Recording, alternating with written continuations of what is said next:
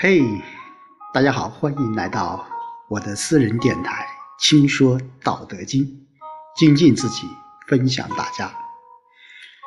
那么这一周，我们继续和大家一起来分享《道德经》，一起来了解《道德经》给我们带来了哪些启示或者是启发。那今天我们来进行第三十二章的学习和分享。道常无名，朴虽小，天下莫能成。侯王若能守之，万物将自宾。天地相合，以将甘露；民莫之令而自君。使志有名，民亦既有。夫亦将治之，治之可以不殆。披道之在天下，由川谷至江海。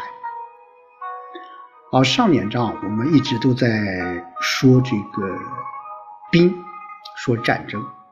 那从二三十二章呢，老子又回到了呃道啊，又在呃谈道和民之间的一种关系，以及道在天下的一种应用。好，我们一起来看看啊，道常无名，朴虽小，天下莫能成。啊，道，我们说道可道非常道，名可名非常名。道它是一个什么？是长的，是永恒的。啊，就是说，在这个宇宙当中，只有这个道，它具备永恒的这一种属性，别的所有的万物都是什么？都是无常的。另外，道它也是无名的。这个名在我们的前面也已经讲，名它是指具体的一种体现的形式啊。无名它并不是说没有名，而是指的什么？道的名是太多了啊。一个事物有我们人类会把它加之很多的这种符号，很多一种名的这个字迹吧。所以说，就根本无法形容的地步了。所以说道，它也是无名的。第三是朴，朴是什么意思？在二十八章呢，我们也也讲了，叫万物归于朴。朴在这里面就是一种包罗万象的，是融会贯通的，是万法归一的，是至高无上的。就是说，是一种浑成的一种状态，是道在这个现实生活当中的一种啊一种存在的一种。状态，它是什么？不生不灭的啊！整个宇宙除了道，就没有任何其他东西能够有这种状态。虽小，天下莫能成啊！道我们说是非常大，大都都无法去形容了啊！但是为什么我们说小呢？啊，在这里面虽小，这个小就是说是一种啊。具备所有通常的小的东西的一些外部的一种特征，啊，我们在前面第十四章也说了，叫视之不见明月微，听之不闻明月稀，博之不得明月一，就这三者是什么？是混而为一的，所以看起来怎么样？给人感觉到又是非常小的，啊，所以说在这第一句话当中，道它是一种气，就是朴。就是无极，当然道它还有很多种名称呢，啊，我们在讲述它的规则，我们会用道，啊，我们在讲述它的物质性的时候，我们会用气，啊，我们在讲表示它的状态的时候，我们会用朴，在表述它的演变功用的时候，我们会称它无极。所以说，在易经当中，我们说有无极，啊，有极这个概念，那当然这是。是道的一种变化，义啊，就是一种变化的。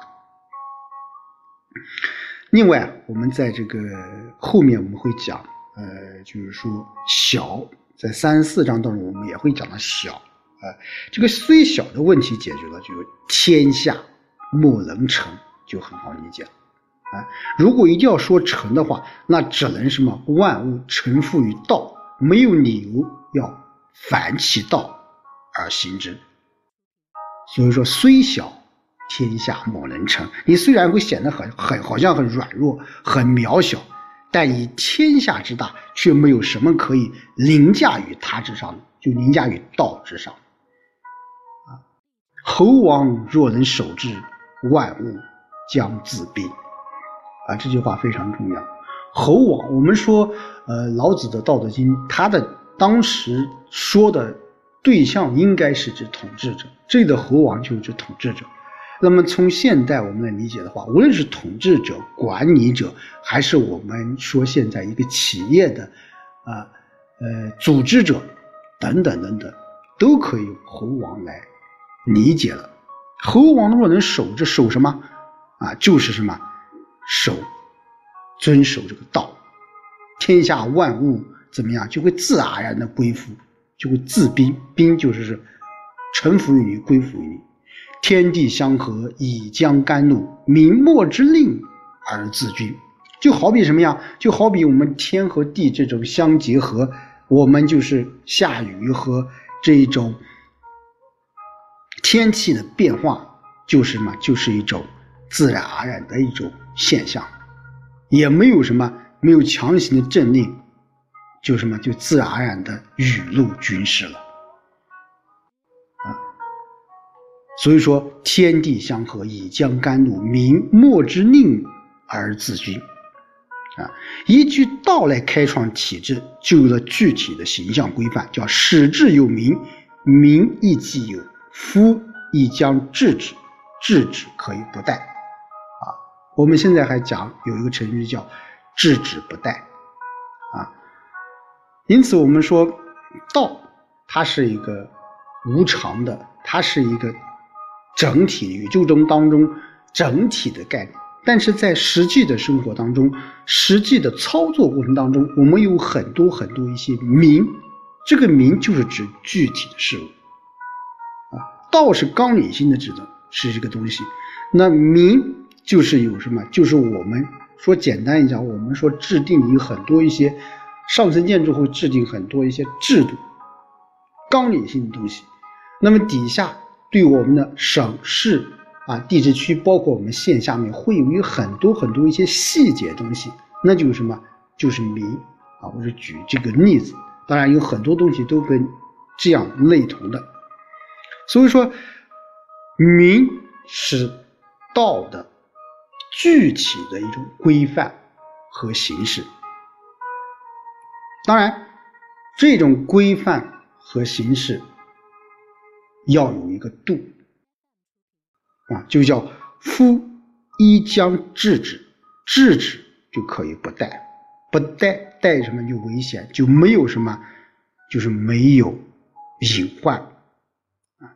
在这里面还提到一个叫使制止啊不带啊，那换句话说，凡事都有开始，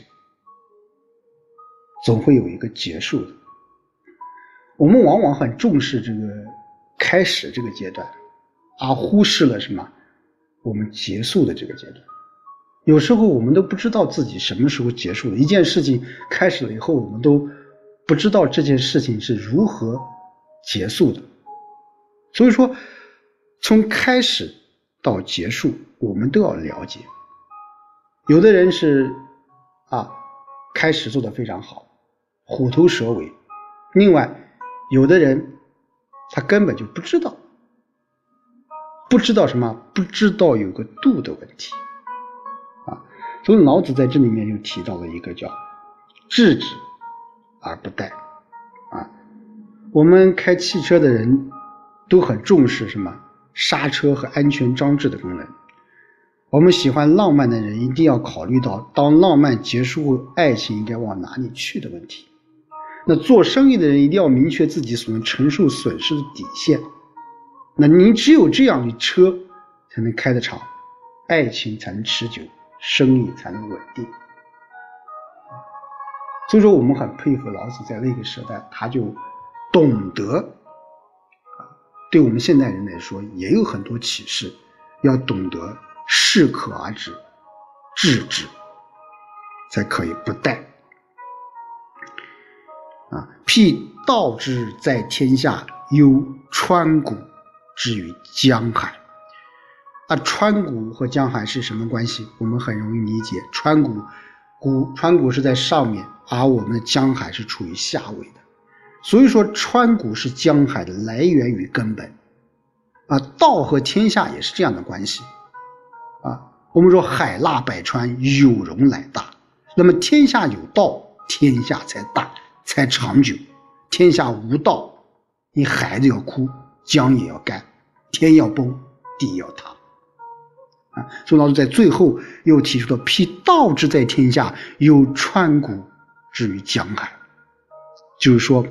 道的这种规则是普遍存在于天下万物之中的，哎，无论你承认不承认，无论你感受不感受到道的存在，它都会存在的。因此，我们在做任何事情的时候，也要知道这个宇宙的法则当中有一种规律，有一种总的法则，就是道的存在。那这样，我们在做任何事情的时候，我们就有一种敬畏感。另外，我们在这章当中，我们要了解到，做任何事情的时候，我们要有始有终，啊，我们要善始善终。另外，最后一点，我们要置之不殆。我们在做的过程当中，我们一定要。掌握一种度，发展经济不能一味的去发展经济而忽视了我们的生态环境。饮酒，你不能一味的饮酒而伤害了自己的身体。你一个企业的发展，一个单位的发展，你也不能一味的去追求我们的经济效益。当然，我们的经济效益很重要，但是同时我们也要尊重。人的选择，尊重人的本性。好，今天就和大家说到这里，我们下周再见。